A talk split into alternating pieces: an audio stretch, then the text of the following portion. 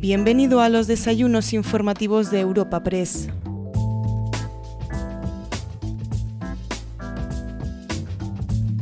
Celebramos una nueva cita en los desayunos informativos de Europa Press en formato podcast y lo hacemos para recibir a la actual presidenta de la Comunidad de Madrid y candidata del Partido Popular a las elecciones autonómicas del próximo 4 de mayo, Isabel Díaz Ayuso. Para este evento, celebrado a tan solo un mes de estas próximas elecciones, contamos con la presencia de Javier García, director de nuestra agencia, quien trasladará las preguntas de algunos de los invitados presenciales o virtuales a esta cita. Pero antes escuchamos al presidente de Europa Press, Asís Martín de Caviedes, quien expone una breve reseña curricular de la invitada de esta ocasión. Queridas amigas y queridos amigos, tenemos esta mañana los desayunos informativos de Europa Press, que como veis no son desayunos, pero van a ser ciertamente informativos. Con nosotros a la presidenta de la Comunidad de Madrid, a quien quiero agradecer en nombre propio de los patrocinadores de Europa Press, por supuesto, tu presencia además en un día, presidenta, muy singular. hoy es lunes, quizá el primer día de la verdadera campaña que tenemos en estas elecciones fascinantes del día 4 de mayo. Como te decía, querida presidenta, una breve reseña curricular tuya. Inmediatamente te paso la palabra porque créeme que te queremos escuchar con mucha, mucha atención. Isabel Díaz Ayuso, nacida en Madrid, licenciada en Periodismo y diplomada en Estudios Avanzados por la Universidad Complutense, así como máster en Comunicación Política y Protocolo. Como periodista, ha trabajado en agencias de marketing, en departamentos de prensa, así como en diversos medios de comunicación, principalmente en el ámbito de la radio. Afiliada al Partido Popular, ha dirigido el área de Internet del partido y ha participado en diversas campañas regionales y nacionales. Fue elegida diputada a la Asamblea de Madrid en el año 2011 y renovó su acta en esta Cámara en las elecciones del 15 y del 19, siendo en el 15 portavoz adjunta del Grupo Parlamentario Popular en la Asamblea. En el Gobierno de la Comunidad de Madrid fue nombrada en 2017 viceconsejera de Presidencia y Justicia y, como todos bien conocemos, fue en agosto del 19 elegida, con el apoyo de Vox y en coalición con Ciudadanos, presidenta de nuestra comunidad, de la Comunidad de Madrid. Actualmente, también como sabemos obviamente, es la candidata a la cabeza de lista por el Partido Popular a la presidencia de la comunidad para las elecciones convocadas el próximo 4 de mayo. Querida presidenta, nuevamente muchas gracias por estar con nosotros. Por favor, la tribuna es tuya.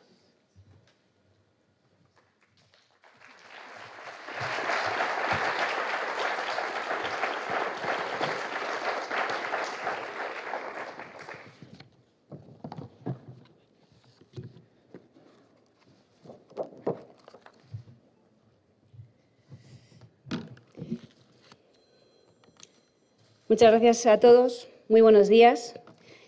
Tal día como hoy, dentro de un mes, sabremos si Madrid sigue siendo una comunidad libre, dinámica y próspera o por si, por el contrario, se verá sumida en el pesimismo y el desánimo con el gobierno de la región en manos de una coalición de izquierdas. El 4 de mayo los madrileños tienen que decidir si quieren pagar menos impuestos, los justos y necesarios, o el afán confiscatorio les va a ir cercenando la iniciativa y les va a ir desmotivando hasta la parálisis. El 4 de mayo, las familias podrán seguir eligiendo el colegio que quieren para sus hijos o el hospital y el médico que prefieren para ser atendidos en completa libertad, lo que no ocurre en casi ninguna otra comunidad autónoma. El 4 de mayo, Madrid estará en manos de un gobierno que se alza contra el nacionalismo, la imposición ideológica y a favor de la unidad de España, o en manos de uno cómplice de la ruptura territorial a la que están sumiendo a nuestro país y silenciando el papel motor de Madrid en él.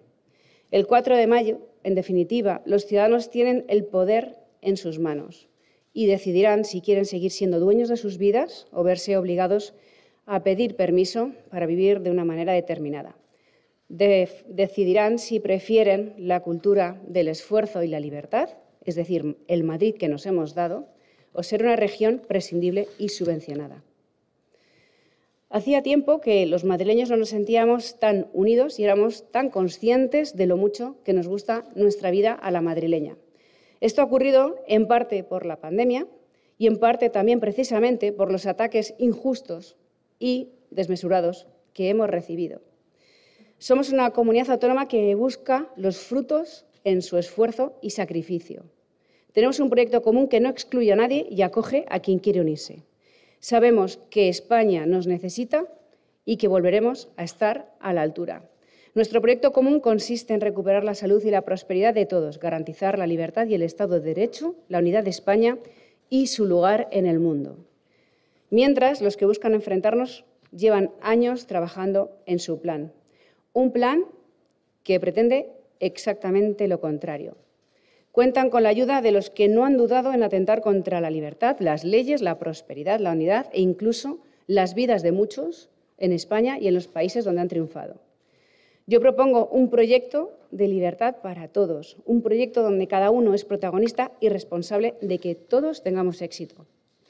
Yo creo en el consenso de la transición, hijo del liberalismo más español, y en construir la casa común del centro derecha, donde también se sientan acogidos todos los que simpatizando con la izquierda sientan amor por España, la libertad y el Estado de Derecho que quieran ir a construir el futuro sin servilismo. Al PSOE, Podemos y sus círculos lo han extremado hasta dejarlo irreconocible para los mismos socialistas históricos. Ahora es un PSOE refugio de golpistas y batasunos, de ocupas y bolivarianos. Hoy el Partido Socialista comparte gobierno con Podemos, una formación comunista, antisistema, abiertamente guerra civilista y cuyo objetivo declarado es acabar con el modelo de 1978. Hoy el Partido Socialista es socio de una formación cuyos líderes están encarcelados por dar un golpe de Estado en 2017, arruinar la convivencia y envenenar la sociedad catalana. Hoy el Partido Socialista ha cometido una de las mayores indignidades de la historia de este país, el acercamiento del terrorista Chapote, asesino de Miguel Ángel Blanco, que ni siquiera ha firmado la carta de arrepentimiento. Quiero subrayar que el acercamiento de Chapote lo hicieron, como hace siempre este Gobierno, lo hicieron público el pasado miércoles santo por la tarde para que la noticia pasara desapercibida. Bueno recordárselo hoy y mañana y pasado para que todo el mundo se entere. Hoy el objetivo de al menos una parte del Gobierno de España y de las fuerzas políticas que lo sostienen es acabar con la monarquía parlamentaria, la separación de poderes y liquidar el actual modelo autonómico, las tres vigas maestras del 78. De modo que, respondiendo al exministro de Sanidad que huyó de la pandemia tras la gestión más nefasta realizada nunca, quizá no sea yo la fanática ni la polarizadora, porque Madrid está más abierta que nunca. Hemos trabajado con la verdad por bandera, con respeto a las instituciones y a las leyes y encontrando lugares de convivencia, tratando a todos como adultos, sin dejar a nadie atrás, sin decirles cómo vivir, ayudando desde la Comunidad de Madrid a que cada uno pueda elegir su proyecto de vida y llevarlo a cabo. Estas políticas, realizadas en uno de los momentos más difíciles de nuestra historia, son profundamente sociales, no socialistas. Si la izquierda no lo quiere ver, la prensa internacional sí. Por ejemplo, la prensa alemana, cito, el modelo vanguardista de la Comunidad de Madrid es mejor que el cierre estricto impuesto por otros gobiernos. Madrid es el milagro español.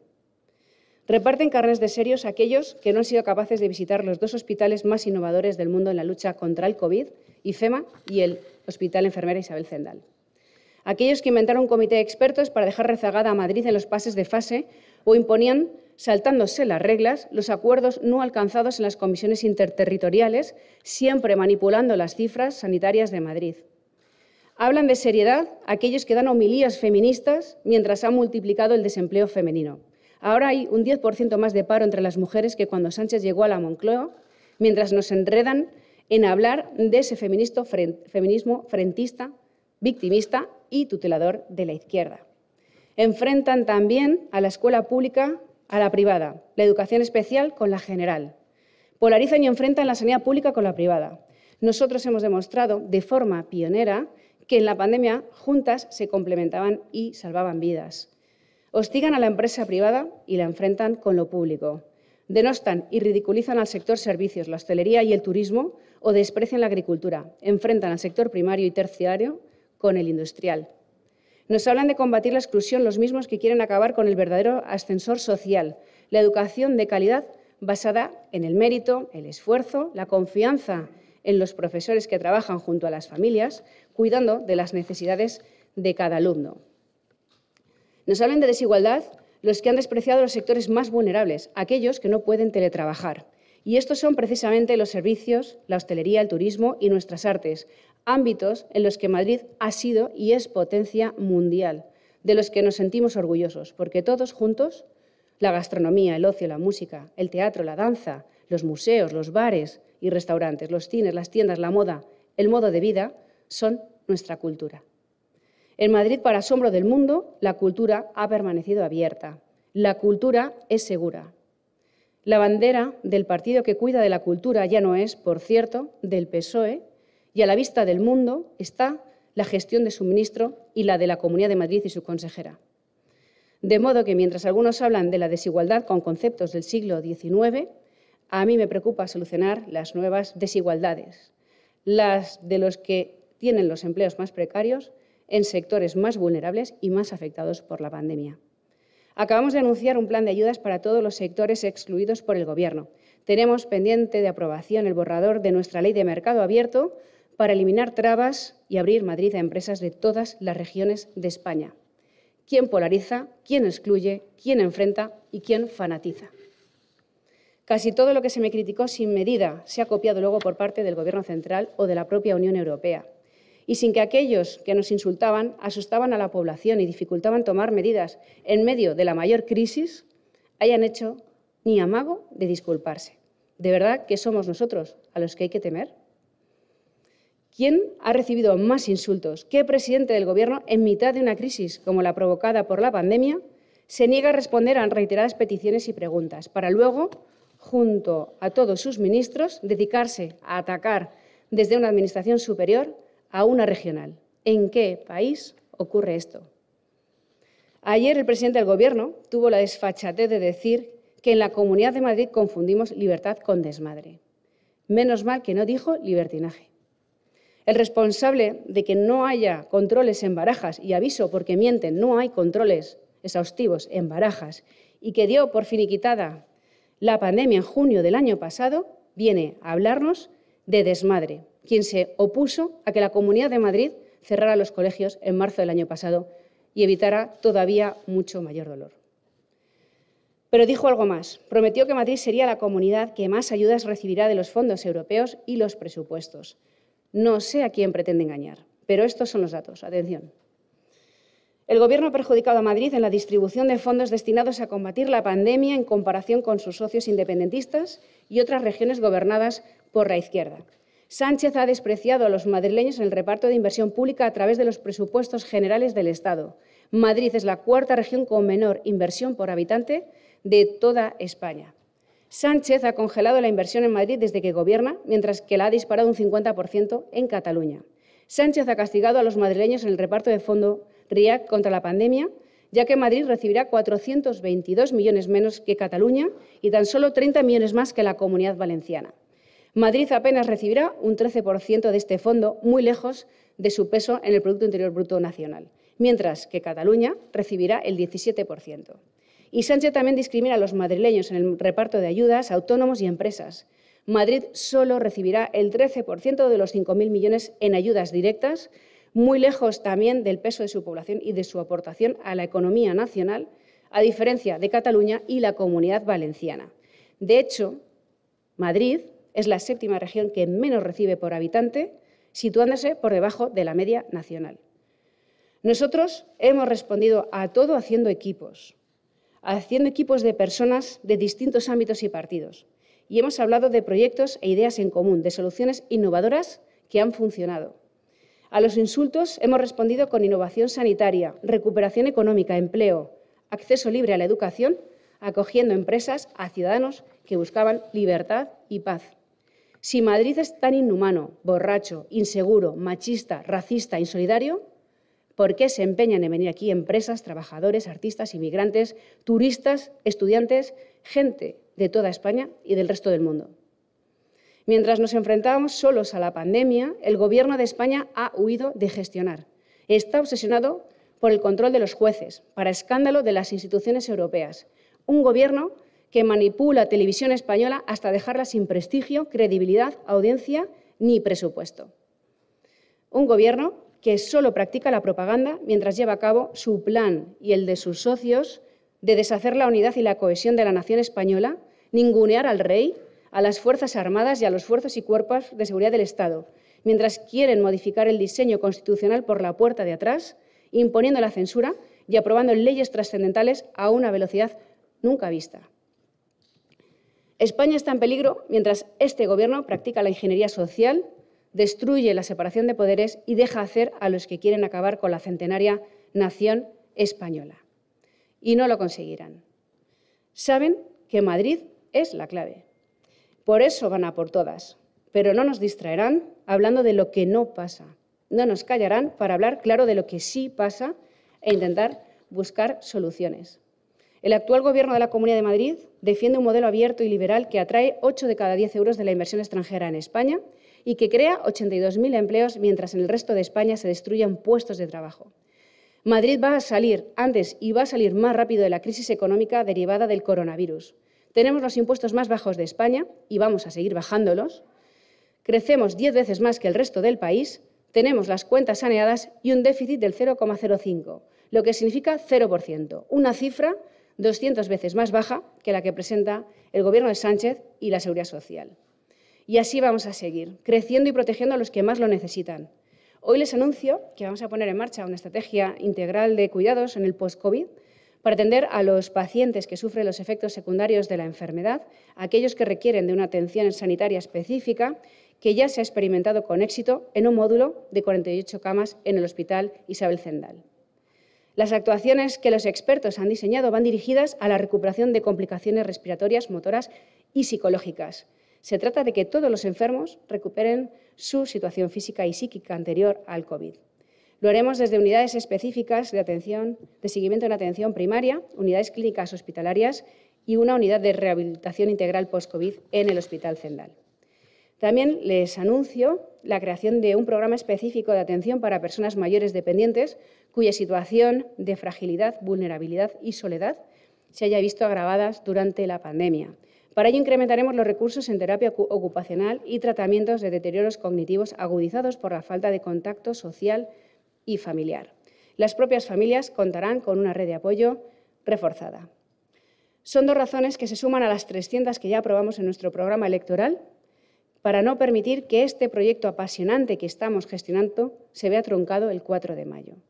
Los ciudadanos confían en esta aldea gala de resistencia y pasión por la libertad y la vida, que es Madrid. Yo me pongo del lado de los ciudadanos, de sus expectativas y de sus anhelos. Hemos tratado a los ciudadanos como adultos en todo momento durante la pandemia y así, contra las malas artes de mis adversarios, he tratado con sinceridad al pueblo de Madrid. Que sean los madrileños los que decidan su futuro con sus votos. Por eso no nos equivocaremos, porque siempre nuestras políticas han sido aplicadas en libertad. Y dado que Pedro Sánchez ha entrado más veces en campaña que yo mismo, mostrando su obsesión por batallar personalmente conmigo, quiero decirle una cosa y se lo digo mirándole a los ojos. El 4 de mayo nos vemos en las urnas. Muchas gracias. Muchas gracias.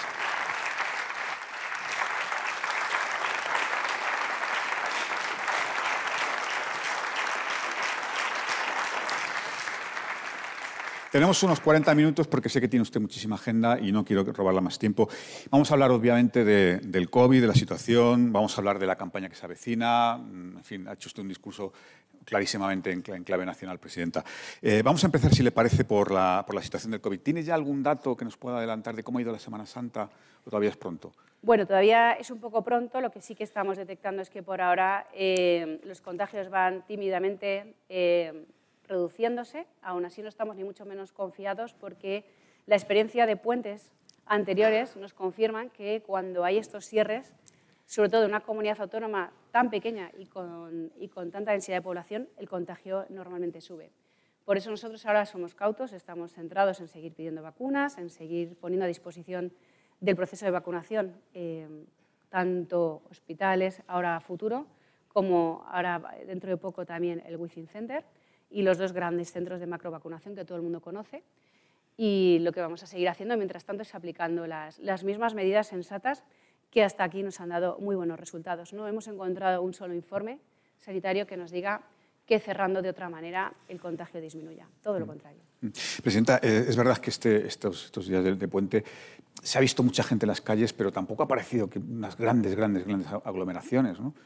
Claro, es que al final, si la gente no puede salir de la Comunidad de Madrid, insisto, con la densidad de población que nosotros tenemos, los ciudadanos no pueden recibir, no pueden recibir visitas en su casa y además no puede salir más tarde a las 11, al final, ¿qué puede hacer la gente? No?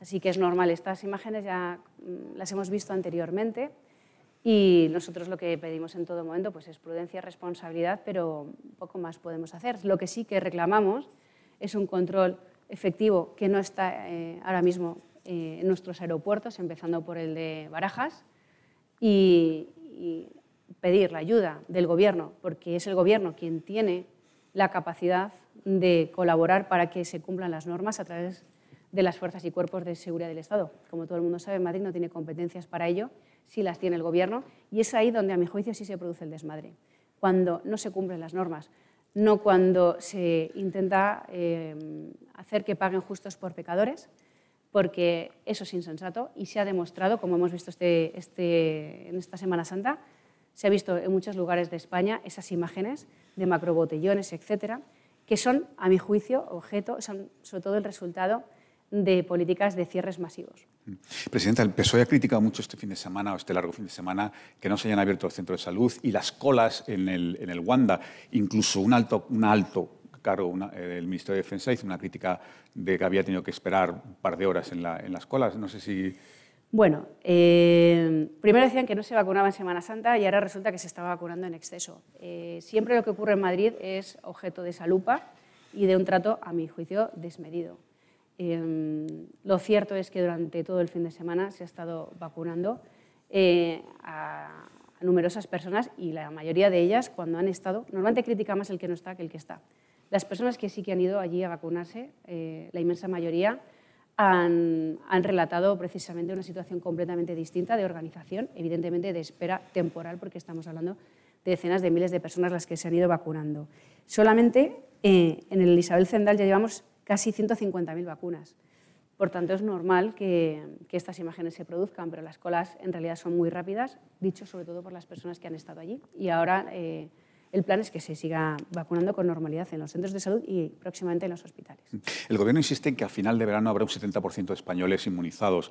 Con los, con los datos actuales parece difícil. ¿Tiene usted alguna referencia de cuántos madrileños pueden estar inmunizados a final de verano? Bueno, realmente ahora las cifras son muy bajas porque eh, no hemos conseguido que llegue a 200.000 personas las que han recibido las dos pautas y por eso, eh, desde luego, al ritmo que vamos, mm, no vamos a vacunar a, todas las personas que está diciendo el Gobierno. Yo creo que ahí hace falta tener un poco más de ambición y pedir en Europa, y allá donde sea necesario, que la vacuna sea efectiva, que llegue de una vez, como, y así como los controles en nuestros aeropuertos. No hay un protocolo exhaustivo en los mismos cada uno presenta en los aeropuertos lo que considera, unos un papel, otros eh, eh, un código eh, BIDI en el, en el móvil, cada uno presenta lo que considera ahí y no hay un control real. Una pandemia, si es realmente una pandemia, es precisamente porque es una epidemia que se comparte entre países y yo creo que aquí falta ambición para exigir unos protocolos comunes y desde luego con la vacunación se está viendo lo mismo. Entonces, yo creo que siempre derivan todas las culpas contra Madrid y parece que eh, Madrid no está haciendo las cosas. Nosotros estamos cumpliendo escrupulosamente con los procedimientos de vacunación, teniendo en cuenta además las dificultades que sí tenemos nosotros de densidad de población.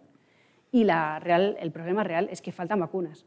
Y para intentar que aquellos que ponían la etiqueta del Gobierno de España con las vacunas entrando eh, en el aeropuerto, intentando tapar esto, pues vuelven otra vez de manera injusta a señalar a Madrid. Incluso ayer al presidente del Gobierno le oí hablar de muertos, le oí hablar, eh, bueno, yo creo, de unas formas que no son de recibo. Ahora, iremos con eso. Pero antes permítame, porque tengo dos, preguntas muy parecidas por parte de, asistentes. Uno lo, plantea la diputada de su partido, Pilar Marcos, que dice que qué le parece el cambio de criterio del, exministro Illa respecto a la tarea realizada por los gobiernos autonómicos durante la pandemia, cuando como candidato afirmó que todos eh, lo hicieron lo mejor que supieron y que él no haría campaña con la pandemia.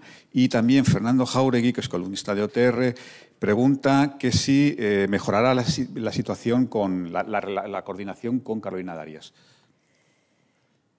Mm, en realidad todavía no lo sé. Ahora he visto que, el Gobierno de España se ha vuelto a plantear el asunto de las mascarillas, que cuando nosotros hablábamos de ponerlas en Madrid eran insensatas e innecesarias. Ahora parece que ya un año y pico más tarde vuelven a ser necesarias. Yo no sé mm, ni el conocimiento ni la preparación que tiene la actual ministra. Mm, yo creo que será juzgada eh, tras un, tiempo determinado, ¿no? como todos los responsables políticos merecen. Lo que sí que tengo claro es que el ministro exministro Illa eh, ha sido el peor ministro que he conocido eh, jamás gestionando. Es una persona que además eh, constantemente ha remetido contra la Comunidad de Madrid y desde el momento en el que supo que iba a ser candidato a la Generalidad actuó indiscriminadamente contra nuestra autonomía. Se inventaron un comité de expertos falso, nos dijeron que no podíamos salir de la primera fase porque no teníamos unos datos sanitarios concretos. Todo era mentira, no había informes y todo era para no dejar atrás a los independentistas en Cataluña, cuyas cifras eran mucho peor que las nuestras. Luego eh, se nos dificultó al principio el cierre de los colegios en Madrid y quiero recordar que qué hubiera sido de este país si la Comunidad de Madrid no hubiera cerrado los colegios el día que decidió hacerlo y hubiera esperado como pedía el ministro Illa. Un ministro que luego nos dificultó las compras de material, de un ministerio que ha derrochado más de 300 millones de euros en material deficitario, cuando no, en compras en, en empresas fallidas que no estaban ni siquiera constituidas para la compra y venta de material sanitario. Es un ministro que normalmente no ha dado una cifra eh, cierta y que luego ha utilizado todo el poder del Ministerio para imponer en los consejos interterritoriales decisiones que siempre afectaban a Madrid. En septiembre, cuando ya sabía que iba a ser candidato, decidió de manera indiscriminada cerrar la Comunidad de Madrid y les llevamos a los tribunales. Y como teníamos razón, nos metieron por la espalda un estado de alarma haciendo creer que la situación epidemiológica en Madrid era mucho peor, para trasladarle el miedo a los ciudadanos y para imponernos unos cierres. Y cuando nosotros hemos decidido que si no hay un informe estricto no podemos cerrar los comercios, no podemos arruinar a los madrileños, no podemos hundir el motor económico de España, este señor empezó a decir que éramos unos irresponsables y a sembrar el miedo entre los ciudadanos. Insisto, sin informes sanitarios. Por tanto, ¿qué le puedo decir a este ministro? Eh, simplemente, afortunadamente, ya se ha apartado del ministerio, y, ahora, desde luego, no voy a entrar en esa campaña tan, a mi juicio, deleznable que utiliza a los fallecidos como arma eh, electoral, porque los fallecidos son de todos y a mí me parece que el uso que han hecho desde la Moncloa, eh, la utilización de todos los medios del Estado contra la Comunidad de Madrid es insensato y han trasladado una imagen de nuestra comunidad incierta. Mm. Presidenta, por terminar con la parte eh, de la pandemia, plantea eh, Carlos González Vox de la CEIN, dice que por qué no se permite a la sanidad privada y a las mutuas y servicios sanitarios de empresa colaborar en la vacunación. Es verdad, por ejemplo, que hay muchas empresas que se están quejando de que no se les permite vacunar a sus trabajadores. Bueno, nosotros estamos cerrando protocolos con ellos. A nosotros, desde luego, sí que nos gustaría. Y es cierto que los protocolos sanitarios a la hora de la vacunación son complicados porque no los eh, decidimos nosotros desde la comunidad. Pero nosotros hemos sido los que hemos insistido desde el principio en que había que vacunar a personas a partir de los 50 y somos los que hemos puesto a disposición de todos los ciudadanos centros de macrovacunación, como hemos visto. Madrid está preparada para vacunar a, mayor ritmo y por eso lo que necesitamos es que lleguen las vacunas. Es que en realidad el problema es que no habiendo vacunas luego ya todo se dificulta mucho. Es muy difícil abrir 400 centros de salud si no tienes apenas vacunas para suministrar y, y lo que nos pasa mayoritariamente es eso. Ahora, es un problema compartido por toda España, que solo verán en la Comunidad de Madrid, claro, porque todo sucede solo en la Comunidad de Madrid, pero que lo tienen todos, faltan vacunas. Eh, presidenta, vamos con la parte más política, si le parece. Eh, ayer irrumpió el presidente Sánchez en, la pre-campaña y lo hizo de una forma muy dura. Habló de descontrol, de desmadre, o sea, utilizó calificativos muy gruesos sobre la situación en, la Comunidad de Madrid. Eh, usted ha, hecho, ha terminado su, intervención con una apelación directa al presidente del Gobierno. Su rival en estas elecciones va a ser el presidente del Gobierno. Bueno, parece que tiene una obsesión ya personal contra Madrid y contra mí. Y ya le hemos visto actuar varias veces en campaña eh, lanzando todo tipo de acusaciones e incluso de descalificaciones. ¿no? Y creo que el único desmadre lo tiene él en las encuestas. Él no esperaba estas elecciones. Es más, ha tratado de impedir que los madrileños fuéramos a las urnas. Han intentado con todo tipo de argucias impedirlas. Y, por supuesto, como nos ocurre siempre, cuando hemos tenido algún conflicto con Moncloa, los tribunales nos han dado la razón y los madrileños acudirán libremente a las urnas el 4 de mayo. Y va a ser ahí donde se decida qué modelo queremos para Madrid y quién tiene razón a la hora de hacer las cosas. Lo que no es de recibo es vender a Madrid como una suerte de paraíso de borracheras, mofándose del sector servicios, mofándose de nuestra hostelería y trasladando una imagen injusta de una comunidad que ha sorprendido al mundo por su valentía y sobre todo por su forma de conjugar la vida, que es lo más importante, con la economía. Es muy fácil decir a la gente que deje de trabajar, que cierre sus negocios y que ya les llegará una subvención, que luego no son ni mucho menos como las venden, pero una persona que lleva toda la vida poniendo en riesgo el patrimonio de sus hijos para crear proyectos, para crear puestos de trabajo, para tener negocios, cuando se les cierra, esos negocios ya no vuelven a abrir, no hay ayuda. Y por tanto, creo que el gobierno de Sánchez, que no esperaba estas elecciones y que por tanto le hemos trastocado esos papeles, porque ellos solo utilizan la Moncloa como una forma de permanecer en el poder, eh, van a demostrar durante esta campaña mucho nerviosismo, muchos ataques eh, furibundos y desde luego no me van a encontrar ahí porque yo tengo un proyecto para Madrid mucho más ambicioso y amplio de miras que el suyo. Presidenta, pero permítame un inciso, porque usted en su, en su intervención ha dicho que el PSOE es un refugio de golpistas. ¿A qué se refiere? Bueno, a los socios que ha tenido Sánchez y con los que está eh, normalmente en conversaciones, desde los golpistas catalanes a todos los socios eh, a los que les está debiendo favores y que han llevado al Partido Socialista a unos extremos que para muchos socialistas de toda la vida eh, es incomprensible. ¿no? Y, lo que estamos viendo sobre todo es que el, Partido Socialista se ha arrojado, se ha echado en manos pues, de todos aquellos enemigos de, nuestro país que están vendiendo una España distinta y que quieren cambiarla por la puerta de atrás y precisamente en el momento más difícil que conocemos en democracia. Y en un momento en el que los ciudadanos están realmente preocupados por temas concretos y reales, ellos van poco a poco con esa hoja de ruta emprendida ya desde hace muchos años, acelerándola, en manos precisamente de todos ellos, de aquellos que han envenenado y que han roto la convivencia en Cataluña, que la han destruido como sociedad y que bueno, ha provocado ese éxodo masivo de empleo joven, de proyectos, de empresas eh, y que buscan, por ejemplo, en Madrid, precisamente vivir en paz.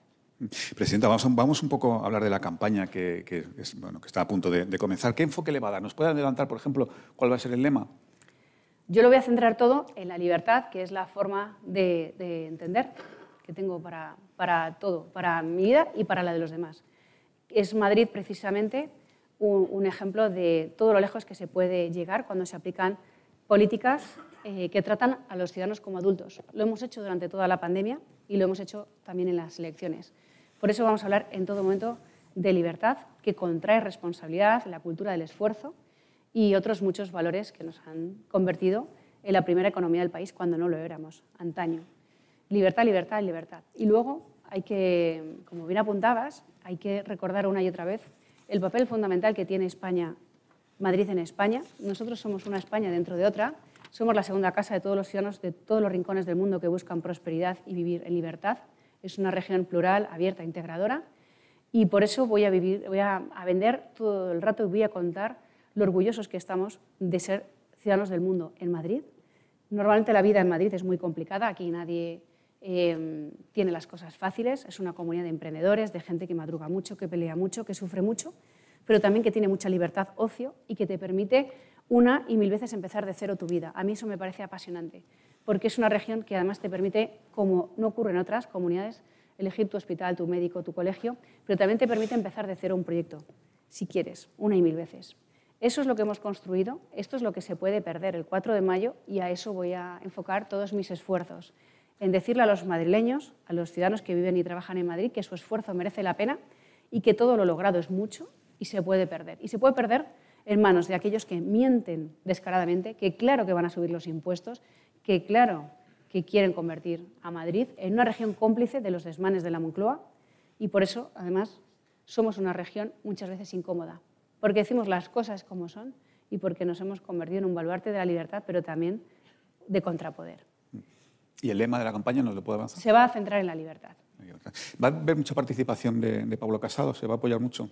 Sí, desde luego. El presidente del Partido Popular, además de que esta es su casa, Madrid es su casa, eh, vamos a estar juntos. Voy a estar con él eh, en el inicio, en el cierre y yo espero que a lo largo de la campaña en muchas ocasiones. Presidenta, se especula mucho eh, sobre que hay diferencias entre usted, entre el Gobierno de la Comunidad de Madrid y Génova. ¿Hay alguna diferencia? No, en realidad no. Eh, nosotros ahora mismo estamos aplicando en Madrid el proyecto de Pablo Casado a nivel nacional. Es la forma de que la gente pueda comparar políticas y formas diferentes de verla y, y este, por tanto, es, es su proyecto. Se lo planteo con, toda inocencia, si me permite. ¿Le han colocado a usted a Tony Cantó? No.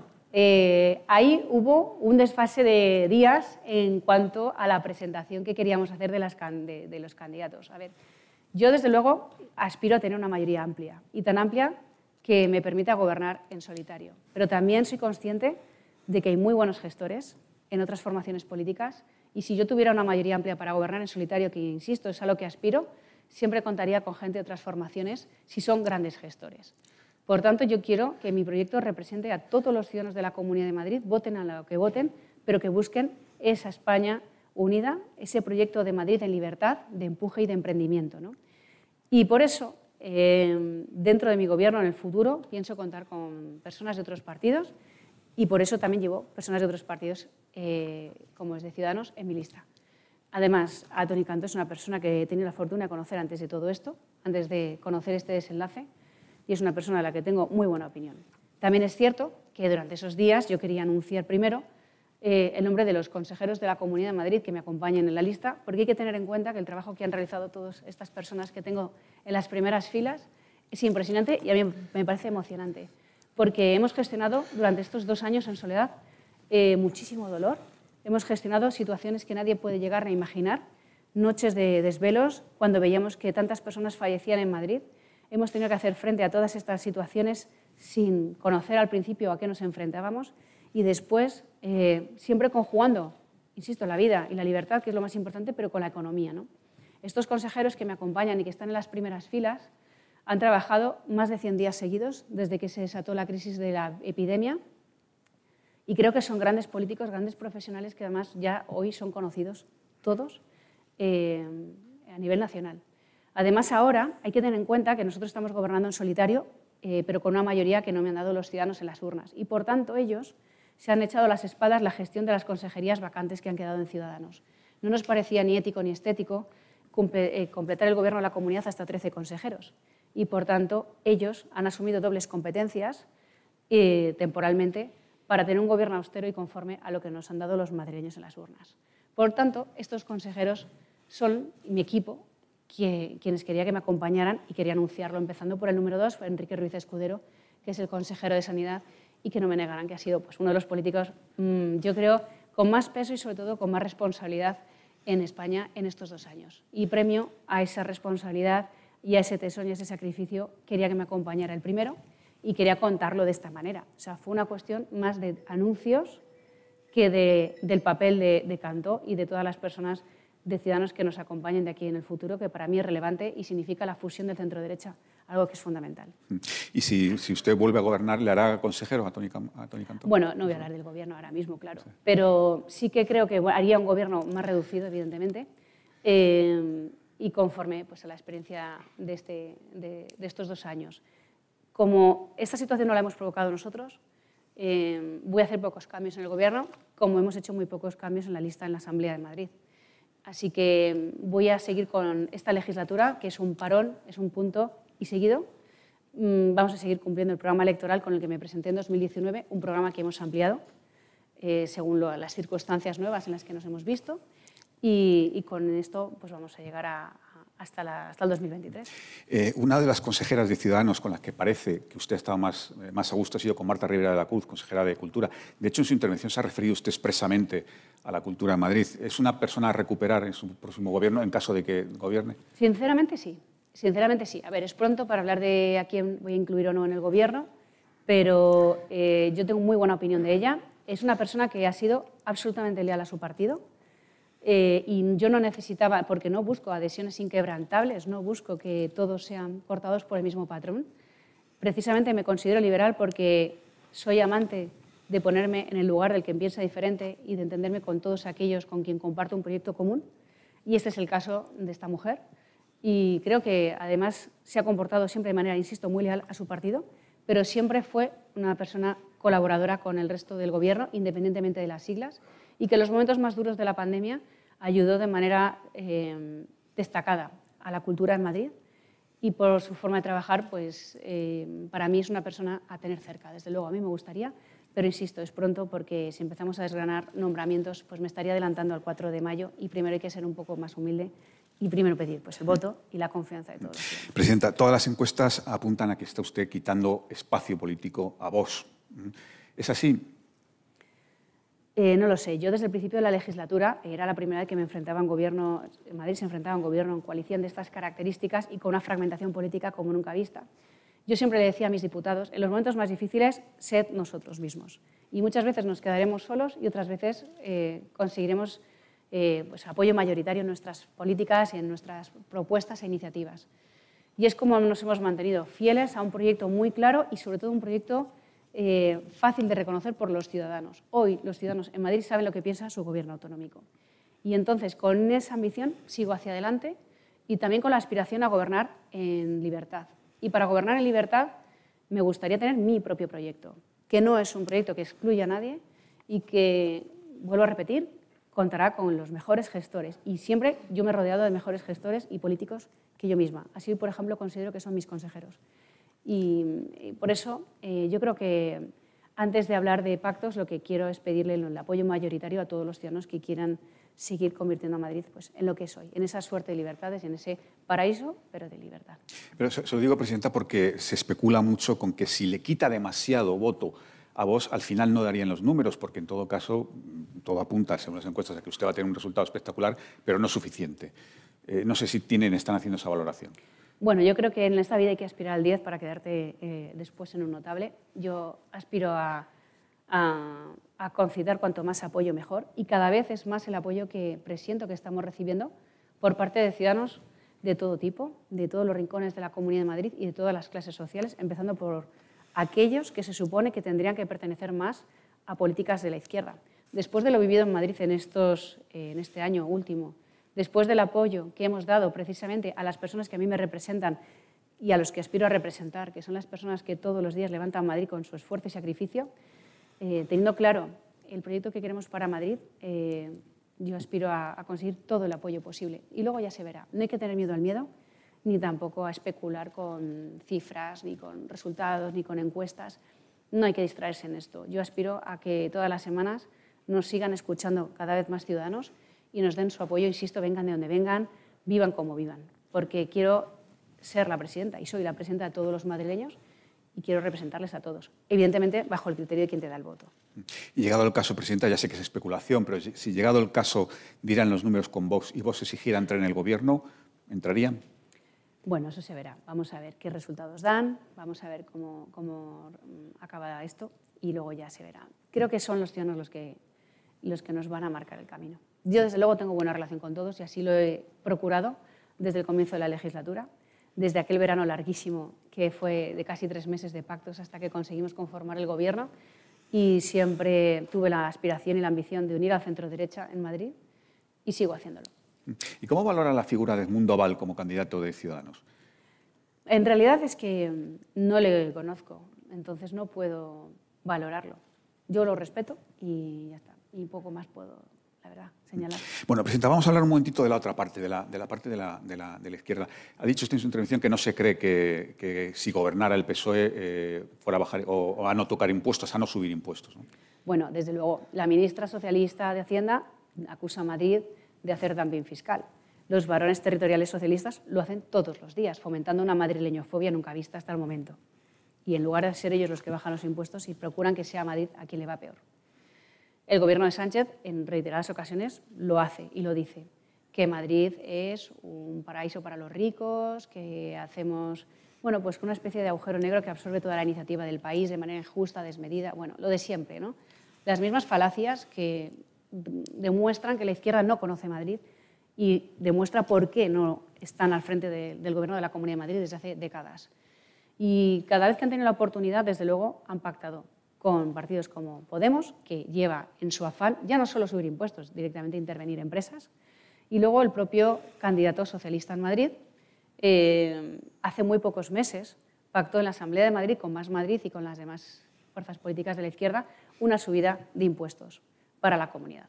Y los impuestos o se suben o no se suben, no vale un poquito amago y ya lo han ido diciendo durante estos meses atrás. Subirán los impuestos en Madrid y es además la única manera que tienen de concebir la vida. Y nosotros defendemos justo lo contrario, que haya más personas trabajando, pagando menos impuestos y es más, eh, vuelvo a, incidir en que mi compromiso eh, tras pasar el 4 de mayo será volver a bajar los impuestos en Madrid. Dedicaremos los últimos minutitos a algunas propuestas electorales, a hablar un poco de, la ley de vivienda que prepara el Gobierno, en fin, pero antes por terminar con la parte más, política y el anuncio tan contundente que hizo el señor Gabilondo en el sentido de que no pactaría con este Pablo Iglesias. Pues como no sea con otro Iglesias, Pablo Iglesias, mm, que me lo digan, porque yo no me creo que se queden a dos escaños de gobernar la Comunidad de Madrid y no lo hagan con quienes ya están gobernando en la Moncloa. Es lo de siempre. También dijo que no iba a atentar contra la, eh, libertad educativa y ahí está la ley CELA. Es que están mintiendo constantemente. Yo no puedo decir más, que, que mienten. Es que son siempre los mismos y con las mismas políticas reconocibles. Subidas de impuestos, igualdad malentendida en la educación, porque es igualdad a la baja en los resultados, que es algo que yo condeno totalmente y reprocho, porque eso es como es el, único, el mejor camino para acabar con el ascensor social, que es la educación. Están siempre eh, con esas subidas, insisto, indiscriminadas de impuestos y que además en la mayoría de los casos dependen del Gobierno de España. Y ahí están. Por tanto, mienten. Y desde luego el proyecto del PSOE en Madrid es el proyecto conocido de siempre. No engañan, no pueden engañar. Presidenta, es evidente que las, elecciones del 4 de mayo van a tener una gran repercusión nacional, eh, pero incluso el propio presidente de su partido, Pablo Casado, ha dicho que va a ser el primer paso para su llegada a la Moncloa, es decir, prácticamente ha ligado su futuro eh, político eh, a, lo que ocurra en Madrid el 4 de mayo. Hombre, es cierto que estas elecciones han cambiado un tanto el panorama nacional, tanto es así que hemos pasado ya por un tercer delegado del Gobierno en la Comunidad de Madrid. Eh, Pablo Iglesias ha dejado temporalmente en Moncloa para intentar rescatar su proyecto fallido en Madrid, que está abocado a desaparecer, porque es una tomadura de pelo de proyecto que ya ni las clases más necesitadas creen, es más, no hay más que verlo, para, y hablar con ciudadanos de todos los rincones de Madrid para ver que el proyecto de Pablo, de Pablo Iglesias está acabado eh, ha desatado iras y movimientos en, política nacional. Eh, son unas elecciones trascendentales y, por tanto, toca también hablar del Partido Popular. Y el Partido Popular ahora mismo eh, demuestra, a través de sus gobiernos, en Andalucía, en Galicia, en Castellón y, por supuesto, en Madrid, que las cosas se pueden hacer de otra manera. Por tanto, es lógico que este proyecto cada vez concite más apoyos. También han salido recientemente encuestas esta misma noche, ¿no? donde cada vez le dan eh, un apoyo mayor entre los ciudadanos y nada deseo más, porque yo quiero lo mejor para España y estoy convencida de que el mejor proyecto es el de Pablo Casado y el del Partido Popular. ¿Cree usted que Pablo Iglesias llegará a ser diputado en la Asamblea de Madrid? Pues a lo mejor no, a lo mejor no, ni siquiera. Yo, y de hecho creo que por eso está tan nervioso, está haciendo una campaña mm, que es un sainete, eh, inventándose constantemente eh, enemigos, buscando enemigos en todos los demás. Eh, creo que además perdió el pulso de Madrid, se fue, dejó, se quedó en Madrid el mayor de los traidores, que era Rejón, que le traicionó él a su vez. Son lo mismo, son las mismas políticas con, distintos, con distintas marcas, pero al menos Más Madrid se quedó aquí. Más Madrid intenta vender que son mucho más moderados, pero son exactamente los mismos, lo que pasa que enfrentados y divididos porque son esas luchas caínitas que, que, que, siempre representan a esta izquierda ¿no? sectaria pero son lo mismo. Al menos Más Madrid se quedó, arruinó el ayuntamiento, menos mal que luego el alcalde tuvo que reflotarlo, pero al menos se quedaron. El proyecto de Pablo Iglesias yo creo que ya no tiene cabida en, Madrid y creo que es posible que incluso no entre, sí. Mm, bueno, Presidenta, está pendiente también la renovación del Partido Popular en Madrid. Está pendiente el Congreso desde hace mucho tiempo, en principio previsto para final de año. ¿Usted quiere ser presidenta del, del Partido en Madrid? Uf, es que a mí ya no me da para tantos problemas. Entonces, vamos a, pasar por esto, porque yo en dos años, en fin, me ha pasado de todo. Mira, me ha pasado. Fue llegar, no había, a lo mejor sí gafe también, pero es que no habíamos llegado al gobierno, ya tuvimos unos incendios terribles en el sureste de la Comunidad de Madrid. A los pocos meses tuvimos unas inundaciones, se acordarán, eh, en la zona, eh, sobre todo eh, del este, por la zona de Arganda del Rey, que llegó hasta Villar del Olmo, que además luego tuvo una réplica con las danas famosas. Después, a los, no habíamos eh, estado seis meses en la Comunidad de Madrid y ya tuvimos esta pandemia que ha provocado una una, otras epidemias, otras pandemias social y económica. Y cuando no nos habíamos ni recuperado llegó Filomena y luego, en fin, todo lo que ha provocado eh, pues este parón. ¿no? Entonces, son tantos problemas. Y ahora otras elecciones, porque en el tiempo que yo llevo, creo recordar que ha habido dos o tres generales con unas eh, andaluzas, en fin, que vamos por partes. Entonces... Eh, lo importante ahora mismo es Madrid y, es eh, sumar, sumar, sumar todos los días. No hago otra cosa más que pensar en cómo sumar y en cómo conseguir darle a, nuestra, a nuestro maravilloso proyecto que es esta comunidad estabilidad y que siga siendo este, pues, este proyecto que nos hemos dado entre todos. Lo pasa, Presidenta, que a nadie se le oculta que si vuelve usted a gobernar va a ser difícil que nadie le lleve la contraria. Bueno, en fin, es que no sé, no, no sé, no lo he pensado siquiera, de verdad. No lo he pensado porque eh, hay que ir por orden. Además, hay que recordar que soy presidenta de la comunidad, no en funciones, como dicen, soy presidenta en plenas funciones. Y Hasta el día 5 está es presidenta. Estoy, entonces, gestionando la Comunidad de Madrid con todo lo que conlleva y luego además con la campaña. Entonces, vamos a ir por orden y, vamos a salvar este proyecto y a, conseguir una mayoría mucho más amplia para que, bueno, para que todas las políticas que nos comprometimos a hacer en 2019 y las nuevas que estamos incorporando se cumplan de verdad y haya una estabilidad de verdad y que poco a poco eh, la política nacional se vaya colocando y ordenando porque eh, estamos desde hace unos años sumidos en una inestabilidad innecesaria y que no está beneficiando a nadie. Eh, vamos, eh, cerramos este capítulo y dedicamos los últimos minutos a hablar de algunas propuestas electorales o de medidas para, para el futuro. Nos, pregunta eh, Daniel Cuervo das Prima, dice que si gana las elecciones y gobierna, ¿será una prioridad de su gobierno la elaboración de una nueva ley de suelo para adaptar la forma de vida y, y de la ciudad a las empresas y ciudadanos? Sí, de hecho, nosotros ya lo hemos presentado en la Asamblea de Madrid y lo que queremos hacer es cada vez flexibilizar más no solo la ley del suelo, sino todas aquellas medidas que permitan que todos los ciudadanos que tienen un proyecto lo puedan llevar a cabo. En esta mm, reforma de la ley del suelo, nosotros lo que queremos hacer, entre otras muchas cosas, es que suelo industrial, que estaba destinado a este uso, pueda convertirse, por ejemplo, en comercial, si un casco urbano de una ciudad ha crecido más de la cuenta, o, por ejemplo, eh, sustituir eh, licencias por declaraciones eh, responsables para que trámites que antes llevaban casi un año de espera, ahora se puedan realizar en, en prácticamente 24 horas. Pero además llevamos muchas más medidas en ese sentido, porque del mismo modo que el exceso, hay que pagar impuestos, evidentemente, son fundamentales, pero el exceso de impuestos lastra el incentivo, también la burocracia, que es necesaria precisamente en un Estado de Derecho, para que esto no se convierta en la ley de la selva, cuando pasa a lo contrario y hay un exceso burocrático, también es un freno. ¿no? A lo largo de los años se han ido poniendo en todos los gobiernos autonómicos eh, sucesivos trámites que al final pues son mm, realmente palos en las ruedas de todas aquellas personas que hoy tienen el coraje de emprender. Y por eso, a través sobre todo de la Consejería de Presidencia y la Consejería de Hacienda, lo que estamos haciendo es simplificar los trámites burocráticos y también lo que queremos hacer, hemos puesto en marcha ya un portal para hablar con los ciudadanos y que nos vayan diciendo qué trámites han encontrado por el camino y que pueden ser flexibilizados para agilizar esa, eh, bueno, pues ese emprendimiento. Todos aquellos que encontremos que efectivamente son un lastre y que pueden ser simplificados, así lo haremos, pero también llevamos medidas como la ley de mercado abierto que permitirá que todos los empresarios, independientemente de la comunidad donde vivan, puedan operar en Madrid y nosotros equipararles las licencias. Por tanto, sí a los impuestos, evidentemente, pero unos impuestos justos y no confiscatorios, y sí a las normas, evidentemente, y a las leyes, pero las justas y necesarias y que no lastren. Y en ese sentido, la ley del suelo será una de las que nos van a ayudar a, seguir pues, creando y moviendo Madrid. Hay ahora mismo una enorme polémica en el Gobierno por la aprobación de la, nueva ley de, de, vivienda con dos posiciones enfrentadas. Madrid es una de las ciudades con los alquileres más caros. ¿A Madrid le vendría bien topar el precio de los alquileres? En absoluto. Yo creo que cuando pones un freno a la iniciativa, eh, siempre la respuesta es eh, todo lo contrario. Y además, en otros países, en otras capitales, creo que la última fue Berlín, el mejor ejemplo, donde han estado topando el precio, lo que han conseguido es bajar la oferta y, por tanto, incrementar los precios. Hay que confiar en los ciudadanos y en la iniciativa en este sentido y el mercado de la vivienda tiene que ser uno de ellos. Nosotros sí que estamos poniendo en marcha otras medidas, aprovechando que también está el consejero de Vivienda, que lo que intenta es aumentar la oferta de la misma. Eh, por ejemplo, a través del Plan Vive, que es muy complicado, pero lo estamos consiguiendo porque es un plan muy ambicioso que construirá entre esta legislatura y la siguiente 25.000 viviendas a unos precios muy asequibles.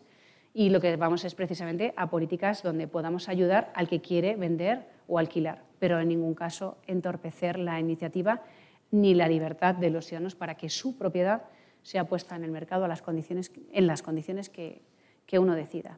Y en materia de transportes, presidente, con esto terminamos. Una de las medidas que quedó pendientes por la, el cierre de la legislatura fue la extensión del abono transporte joven hasta los 30 años. ¿Eso se mantendrá en la próxima legislatura? Pues eso lo estamos estudiando porque también tenemos el compromiso del abono eh, gratuito para mayores de 65, que ya va bajando paulatinamente. Y también llevamos en el programa otras medidas eh, como nuevos intercambiadores y extensiones de líneas de metro y hay que hacerlo todo compatible teniendo en cuenta que ya el precio del transporte es un tanto deficitario porque está subvencionado en, un más del, en más del 60%, es decir, que el transporte público en Madrid ya es muy económico y muy asequible para los ciudadanos en comparación con otras capitales y teniendo en cuenta la calidad del mismo. Y, por tanto, eh, lo estamos estudiando porque, evidentemente, sí que nos gustaría, pero no es fácil, porque son medidas que son muy costosas y que tenemos que ser consecuentes con que ya el Metro de Madrid y, en, en general, el transporte en Madrid, ofreciendo un servicio de calidad, no ha variado sus precios desde hace mucho tiempo. Bueno, pues lo, vamos a dejar aquí, pero permítame que le haga una pregunta que plantea Fernando Jauregui, a ver si la encuentro, porque me parecía una buena forma de cerrar. Bueno, él viene a decir que los periodistas siempre se ha dicho que teníamos que, buscar las, noticias en los bares, mientras que se ha convertido usted en la reina de los bares. Y es verdad, Presidenta, que se da un paseo por Madrid y, hay muchos sitios en los que hay eh, mensajes de, apoyo de la hostelería hacia usted. ¿Qué siente usted cuando ve esos mensajes? Eh, bueno, a veces me preocupo por el virus, digo, a ver cómo están las mesas situadas, a ver, porque siempre tengo ahí la preocupación de ver, el, yo veo contagio por todos los lados, con lo que hemos vivido. Pero una vez que ya lo que veo es que gente eh, trabajadora y que pone en juego el patrimonio de sus hijos para crear empleo a través de un comercio, de una tienda, de un bar, de, lo que sea, eh, te apoya, a mí me, es que me estalla el corazón. Cuando alguien te da las gracias por haberle dejado trabajar es realmente emocionante, porque no es que te den las gracias por haberles dado una subvención, haberles dado dinero de, una u otra manera. Es que hay ciudadanos que nos están dando las gracias por haberles dejado trabajar. Simplemente por eso. Y eso te demuestra hasta qué punto puede la política imponerse sobre la vida de los ciudadanos. Hasta qué punto los políticos, si no somos medidos, comedidos, podemos irrumpir en los proyectos personales de los demás. Entonces, nosotros en los momentos más difíciles de la pandemia pudimos hacer, eh, optar por medidas sencillas buscando nuestro bienestar, cerrar todo y así asegurarnos que supuestamente el virus podía ir de una u otra manera, pero por lo menos todos juntos, siguiendo la misma estela.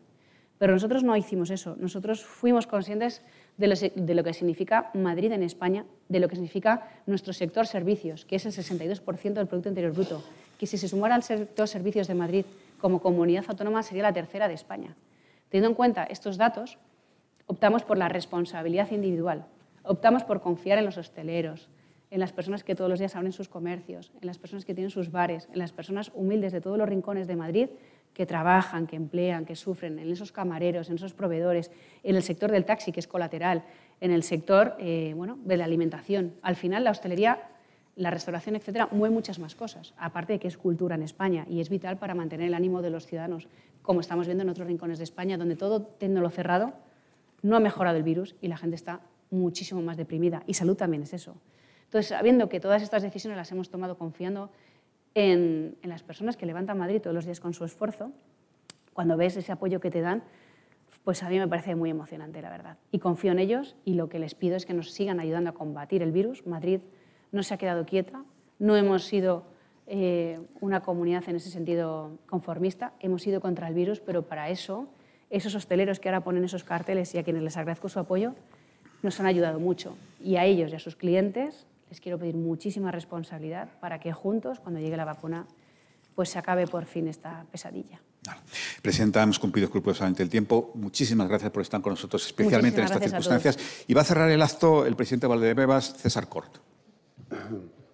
Presidenta, alcalde, consejeros, delegados, autoridades y amigos.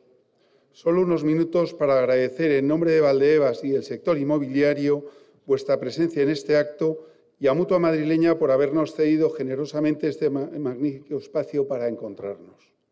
2020 ha sido un año sin precedentes debido a la irrupción de la COVID-19 que ha trastocado con especial virulencia la economía española y ha acelerado cambios en nuestra forma de vivir y trabajar. Con toda certeza, nuestras ciudades, edificios y empresas van a requerir nuevas soluciones para ser eficientes y competitivos en un mundo en transformación. Vivimos tiempos inciertos en los que ahora, más que nunca, nuestro sector reclama soluciones flexibles, estabilidad política y seguridad jurídica para poder atraer inversión y liderar, como siempre ha hecho, el camino de la recuperación en nuestro país. El acceso a una vivienda asequible debe ser una de las prioridades de todos los partidos políticos y esto solo se consigue aumentando la oferta de suelo residencial, siempre dentro de un marco jurídico sencillo y estable que acabe con las rigideces actuales de nuestro mercado inmobiliario.